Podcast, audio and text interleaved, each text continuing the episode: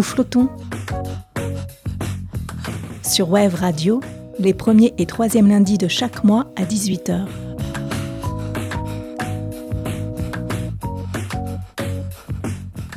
Que font les surfeurs quand ils disent qu'ils font du surf? Une drôle de question, une apalissade presque, et pourtant, c'est la question qui a occupé pendant des années l'anthropologue Anne-Sophie Sailleux. Des plages de Méditerranée aux plages de la côte basque, Anne-Sophie a écouté et observé des surfeurs et des surfeuses. Elle a étudié le lien que les surfeurs tissent avec l'océan à travers leur corps, car l'autre question qu'Anne-Sophie a trouvée en chemin, c'est celle-ci. Est-ce que tu connais l'océan à travers ton corps? Et on pourrait renverser la question, est-ce que tu connais ton corps à travers l'océan? Et dans cette émission Nous flottons, nous allons parler de corps surfique, de corps poisson, d'anthropologie du surf et des oreilles des surfeurs. Bonjour Anne-Sophie. Bonjour Aline. Anne-Sophie Sailleux, donc vous êtes anthropologue, docteur en anthropologie et en sociologie. Et votre terrain de recherche, c'est le surf, entre autres, puisque vous travaillez aussi sur le thème du corps, du handicap, on y reviendra. Qu'est-ce qui vous a amené au surf? Est-ce que vous surfez? Alors ça, c'est la grande question qu'on me pose euh, à chaque fois, en fait, euh, savoir si je surfe. Et non, je ne surfe pas. Euh, j'ai testé euh, deux, trois fois, mais je ne suis pas du tout, du tout une surfeuse.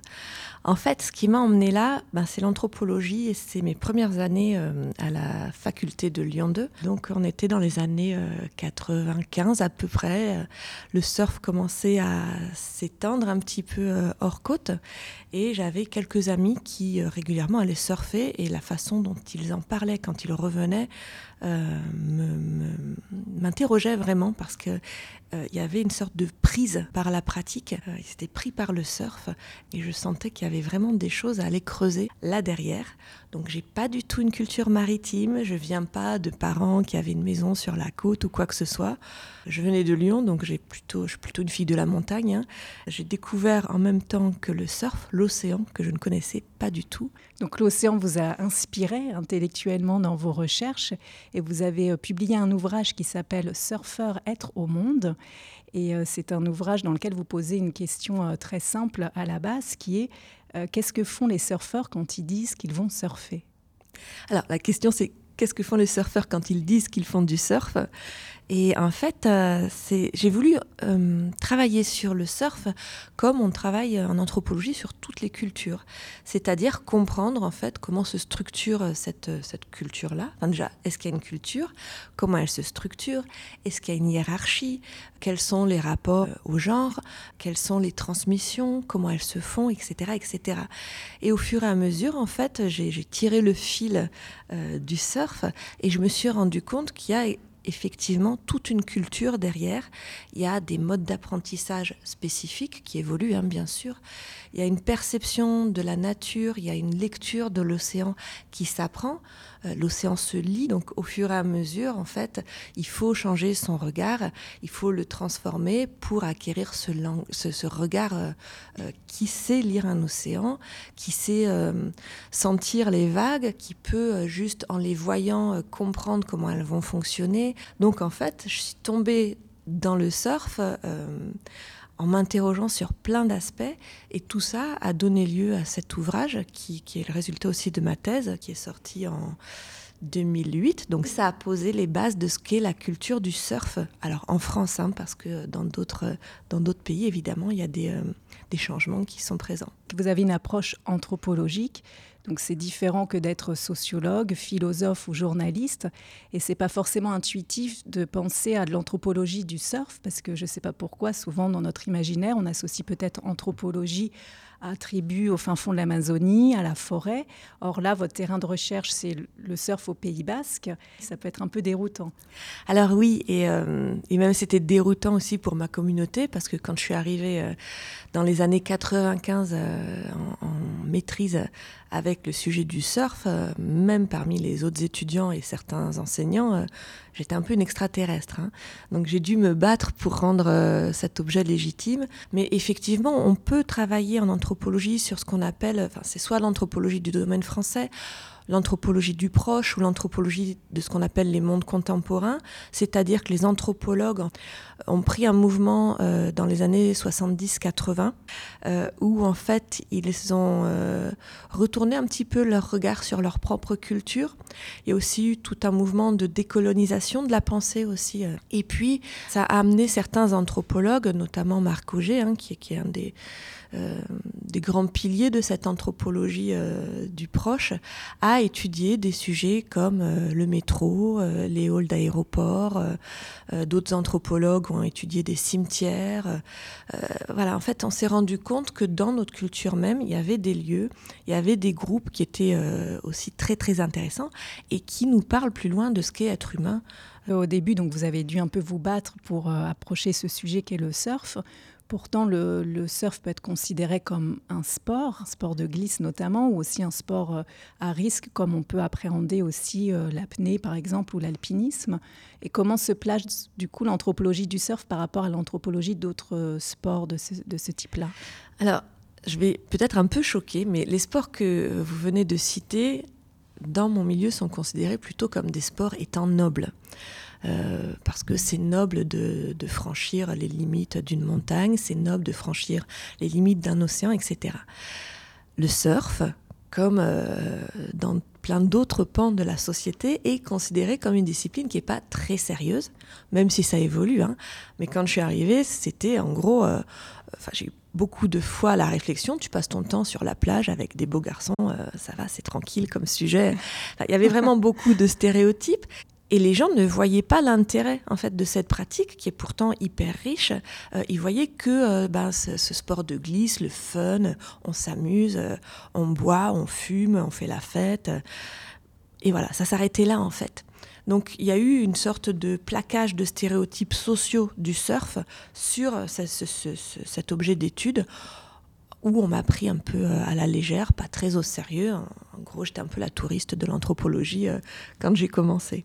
Et pourtant, il a fallu, comme toute, euh, euh, comme, euh, tout anthropologue, il a fallu faire une immersion sur le long cours, parce que l'anthropologie, c'est vraiment aussi s'intégrer autant que possible dans les groupes qu'on étudie. Donc, en effet, vous avez dû passer beaucoup de temps sur les plages, en fait. Oui, oui, beaucoup, beaucoup, puisque c'est mon... Au Pays Basque, notamment. Voilà, c'est mon lieu de travail, en quelque sorte.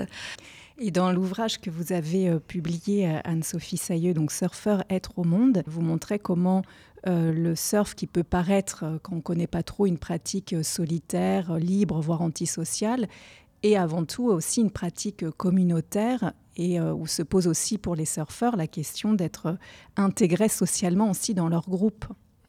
Oui, alors la pratique même du surf se fait tout seul. Enfin, on descend tout seul une, vague, sauf si on fait du longboard en binôme, etc. Mais voilà, c'est une pratique qui est effectivement solitaire dans l'action. Seulement, elle se fait en groupe, c'est-à-dire que, enfin, aujourd'hui d'autant plus, hein, on n'est plus seul sur le pic, c'est plus possible, ça, je crois que ça n'existe plus. il y a du monde maintenant. Voilà, il y a de plus en plus de monde, donc il faut composer avec les autres personnes. Mais quand je l'ai étudié, donc c'était euh, euh, entre 2001 et 2006, pardon, mon terrain. À cette époque, ça restait encore pas autant développé. Et donc, pour rentrer sur un spot de surf, quand on était nouveau, il y avait quand même euh, des sortes de, rites de passage, de codes de bonne conduite à respecter pour être intégré euh, euh, sur le spot et considéré comme un local. Des rites d'initiation. Voilà, en quelque sorte, c'était c'était ça.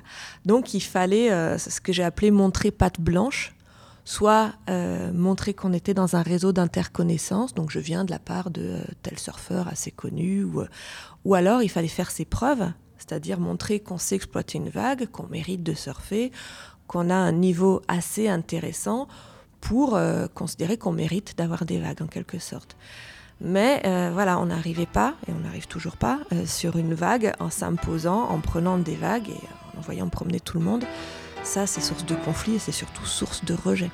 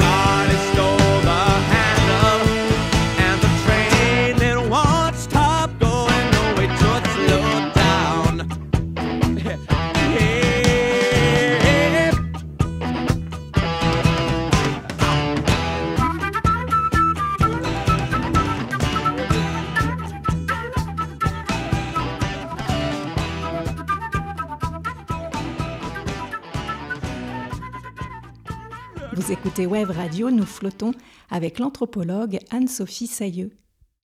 Dans l'histoire du surf, vous comparez un moment, par exemple, le, surf en France versus le surf en, Californie notamment, et vous notez que euh, en France, finalement, ce ne sont pas les surfeurs qui se sont délibérément marginalisés, mais c'est la société qui aurait marginalisé leur image. Oui, il y a eu deux, aspects par rapport à l'arrivée du surf. Il y a eu la première arrivée euh, qui était dans les années 54, 56, 60, où là, en fait, on pourrait dire que c'est euh, des, euh, des gens qui ont voulu tester un peu le surf. C'est un groupe d'amis qui s'est intéressé à ça. c'est ce qu'on appelle les tontons surfeurs, hein, qui sont issus de, catégories en plus plutôt moyennes, voire aisées et qui ont, euh, voilà, qui ont testé, euh, qui rencontraient des Américains, etc. Donc il y a eu cette première euh, découverte du surf, ce qui a permis aussi à, à, des gens de récupérer des planches pour les shaper pour apprendre à shaper, mm. pour copier en fait ces planches américaines, et puis aussi pour acheter les planches de ces Américains qui venaient et qui repartaient souvent pas avec les planches qu'ils les laissaient en France. Donc ça, ça a été, je, résume, hein, mais ça a été vraiment cette première arrivée du surf.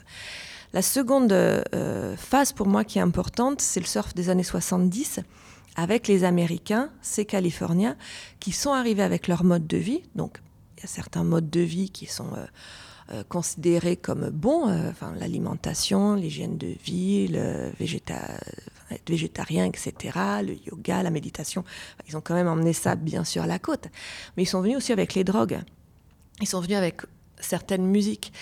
Et cette arrivée de la drogue, euh, puis des, drogues assez violentes, hein, euh, face à une population qui ne connaissait pas ces drogues-là et qui ne connaissait pas les conséquences de ces drogues-là. Donc effectivement, il y a eu, euh, enfin moi j'ai eu beaucoup de témoignages dans certains milieux du surf, hein, de vie un peu brisée par, bah, par la drogue, qui ont complètement désocialisé certaines personnes qui sont tombées dedans assez, assez lourdement. Euh, et c'est pas une image poétique, c'est pas une image euh, héroïque de, du surfeur drogué qui fait ce qu'il veut. Non, c'est une image plutôt dramatique de, de, destins qui sont brisés comme ça par la drogue. Euh, et en fait, localement, il y a eu une assimilation qui a été faite à cette époque-là entre le surfeur le drogué, euh, celui qui ne fait rien, celui qui ne produit rien, celui qui passe son temps à ne prendre que du plaisir. Euh, dans les années 70-80, euh, prendre du plaisir et ne pas être productif, enfin ça l'est toujours, hein, mais c'était très très mal perçu par la société, puisque pour être intégré dans la société, il faut produire, c'est-à-dire qu'il faut travailler. Et le surfeur était un peu l'antithèse dans les stéréotypes du travailleur, puisque pour surfer, il faut être disponible. Il faut avoir du temps. Voilà du temps et la disponibilité, parce qu'on ne commande pas les vagues. C'est ça. Ou pas encore. Et euh, Anne-Sophie, il y a donc des règles sur l'eau, et notamment ces règles ont été beaucoup transmises par, euh, par filiation dans un réseau plutôt masculin. Quand vous avez écrit votre euh, livre, donc c'était dans les débuts des années 2000, vous n'avez trouvé que quelques témoignages de femmes surfeuses. Comment vous pensez que ça a évolué le surf aujourd'hui, justement par rapport au genre? Alors il y, a, quand même une ouverture, c'est-à-dire que euh, rien qu'en allant sur la plage aujourd'hui, euh, on voit régulièrement euh, des femmes aller à l'eau, et même quelles que soient les conditions. Donc ça, c'est un grand changement. quand j'ai commencé, moi, à travailler sur le surf, c'était, on avait identifié les deux, trois femmes qui surfaient. Aujourd'hui, oui, on voit plus de femmes à l'eau. Si elles sont plus ou moins bien acceptées, ça, je ne peux pas me positionner parce que j'ai plusieurs témoignages qui sont euh, divergents. Je pense qu'en fait, on reste dans le reflet de la société. Dans le surf, on est euh, aussi euh, dans une société.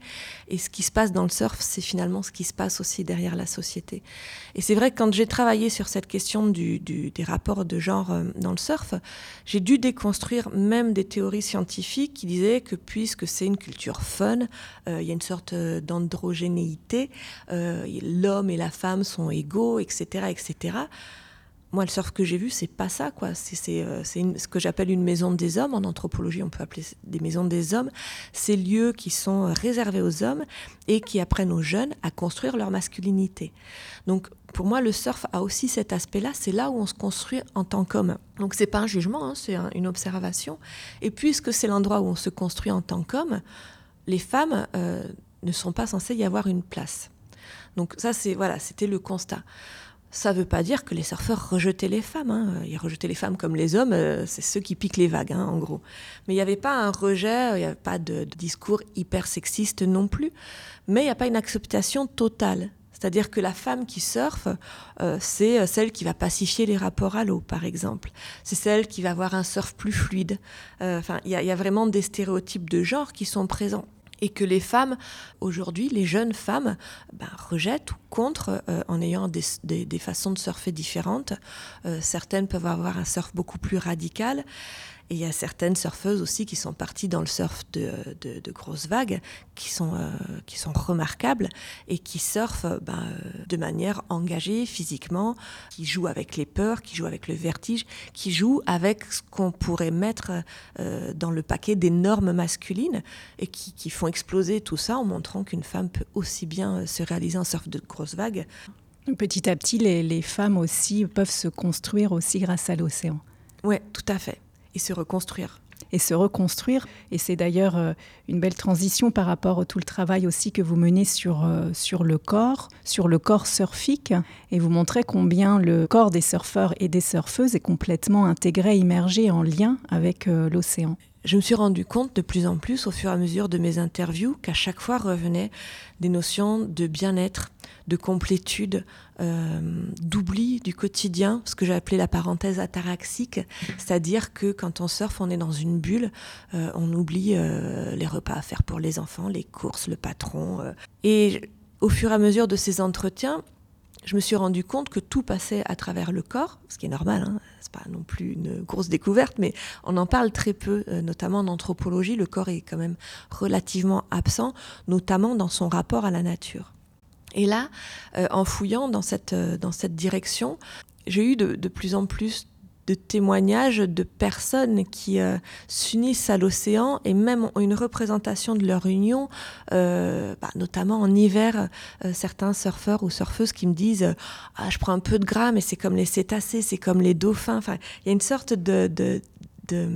corps poisson. Voilà, c'est ça, on s'assimile à l'océan euh, et euh, on a écrit avec des collègues un article aussi sur euh, la maladie de l'oreille du surfeur, qui est un syndrome bien connu des pratiquants, où en fait il y a l'oreille au fur et à mesure de l'immersion dans l'eau qui va, enfin le, cartilage va se refermer et ça va boucher l'oreille et, ça va créer des problématiques. C'est le corps notamment qui s'adapte par rapport à l'eau froide pour protéger le tympan. Tout à fait, eau froide des vents froids. Et pour euh, des pratiquants et des pratiquantes, ça, ça représente euh, une transformation du corps qui prouve leur engagement et, euh, finalement leur amour de l'océan et qui ressemble aux ouïes du poisson. Donc là encore, on est dans une sorte d'imaginaire de, ce corps poisson à force d'être immergé dans l'eau. Donc il y a, toute une poétique, toute une, une, cosmologie par rapport aussi à ce rapport avec l'océan qui est très importante et qui nous parle de notre rapport à la nature et de notre rapport au monde aussi. Et Anne-Sophie, vous écrivez aussi que faire corps avec l'océan est la plus grande des valeurs et que n'est surfeur que celui qui connaît à travers son corps l'océan. Ça, c'est euh, pour moi, c'est vraiment l'essence du surf. C'est-à-dire qu'on a beau euh, se dire il y a des règles, il y a des codes à respecter, etc. Je pense qu'en fait, euh, enfin, je pense pas, j'ai observé que la première valeur, c'est ça, c'est connaître cet océan à travers le corps. En fait, il y a tout un travail que j'ai pu mener sur l'éthique euh, sportive, mais au sens très large, hein, parce qu'on peut aussi euh, discuter du fait que le surf soit un sport ou non. Mais euh, l'éthique sportive du surf, c'est ça. C'est est-ce que tu connais l'océan à travers ton corps? Donc connaître l'océan à travers son corps, c'est l'éprouver, c'est sacrifier des choses, sacrifier des, des hum, comment dire des moments de vie, c'est aussi être marqué par l'océan, euh, des cicatrices, des heurts, des, euh, des hématomes. Euh, c'est sentir l'océan, c'est sentir cette eau sur soi, c'est avoir le goût du sel, c'est avoir les cheveux marqués, décolorés, c'est avoir le corps qui se transforme musculairement aussi par cet océan. Donc il y a vraiment quelque chose qui est très fort parce que en fait, ici, ce ne sont pas les humains qui ont établi les règles, c'est bien l'océan et la nature, puisque euh, on ne peut pas lutter contre une vague, on ne peut pas, vous le disiez tout à l'heure, choisir quand les vagues vont arriver. Donc on dépend totalement de l'océan, de son cycle, euh, de, ses grandes marées, euh, de ses vagues ou de ses non-vagues. Donc c'est une pratique où on est complètement obligé de s'adapter au rythme de l'océan et au rythme de la nature. Et c'est une pratique du coup où le corps oscille entre euh, une forme de, jouissance, de bien-être euh, par la sensation et les sensations, et aussi le corps qui souffre, comme vous l'avez dit, qui est un petit peu le sacrifice ou le dû à payer pour pouvoir être euh, accepté en quelque sorte par l'océan. Ouais, mais cette souffrance, cette douleur, elle est positivée en fait mais euh, souvent dans le sport, hein, la douleur est positivée. C'est-à-dire que ça montre qu'on va un petit peu au-delà de ses propres limites. Ça montre qu'on est capable. Euh, puis ça montre, oui, qu'on mérite des vagues aussi, parce que cette question de mérite, elle est assez importante. C'est-à-dire que c'est schématique, mais il faut souffrir pour mériter une vague. Autrement, on n'est pas, entre guillemets, un vrai surfeur. Ça paraît trop facile. Voilà, c'est ça, c'est ça. Il y a ce besoin euh, de se confronter à soi-même, de se confronter à la nature pour mériter en fait de pouvoir surfer.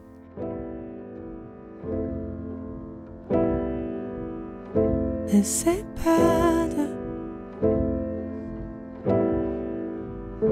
N'essaie pas de tout maîtriser. N'essaie pas de. N'essaie pas de. N'essaie pas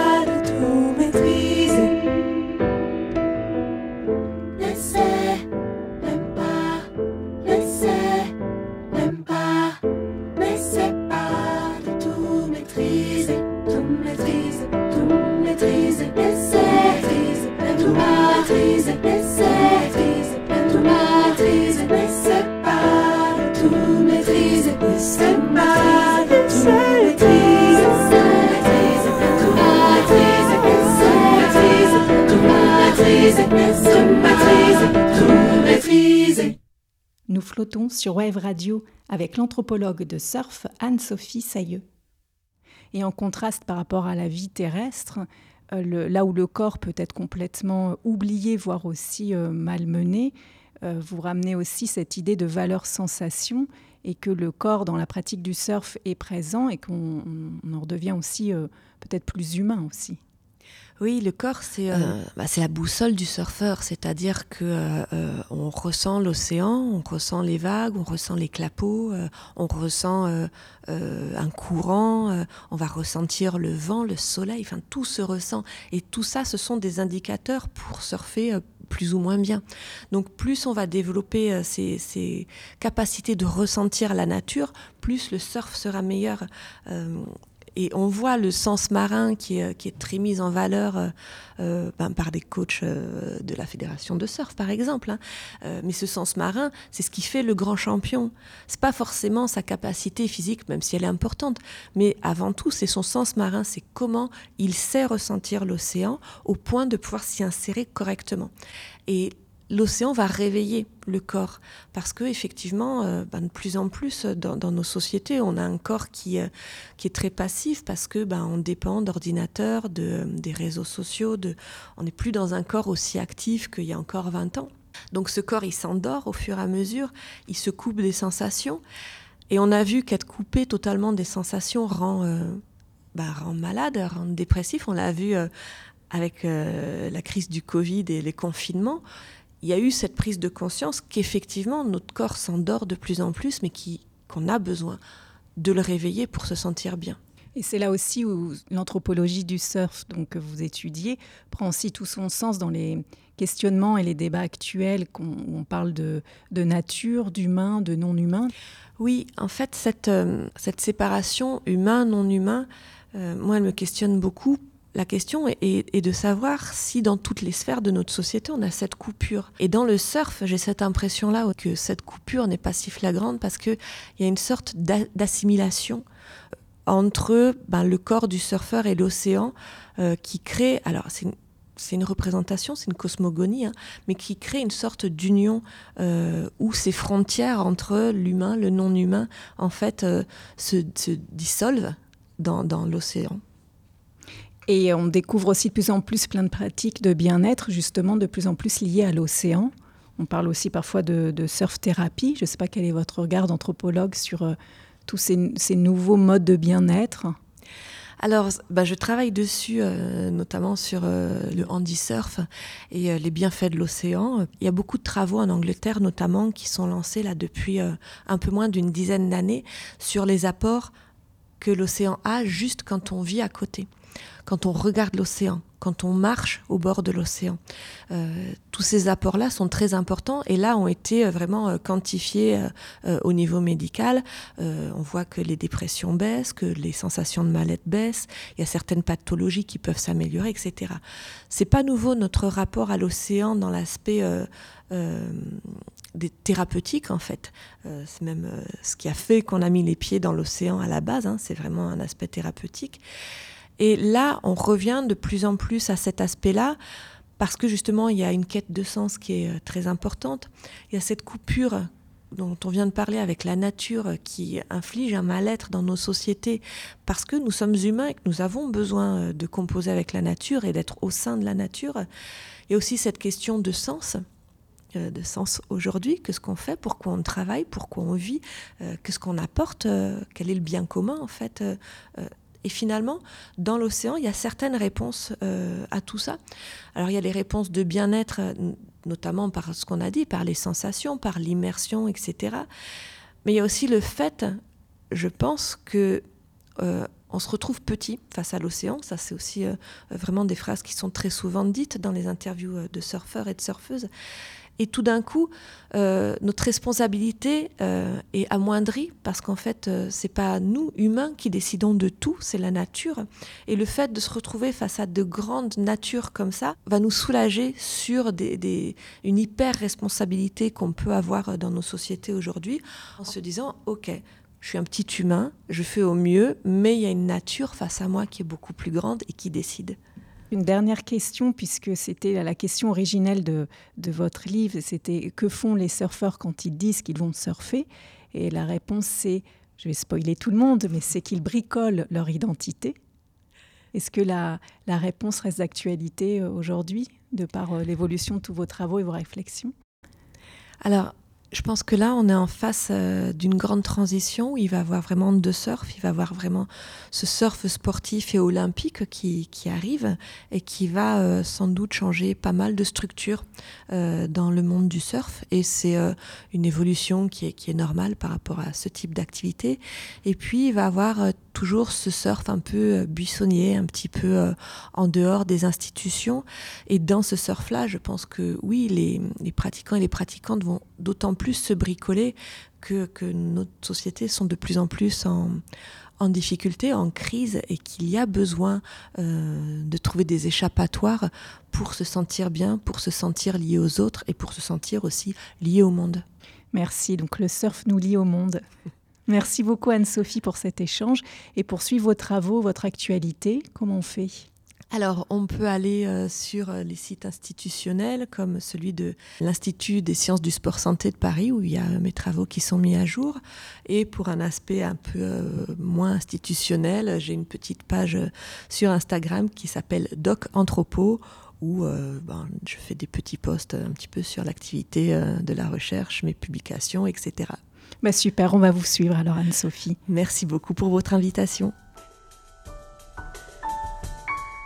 Et je rappelle que vous pouvez réécouter et podcaster cette émission sur le site internet de Web Radio. Et à très bientôt pour une prochaine émission Nous flottons.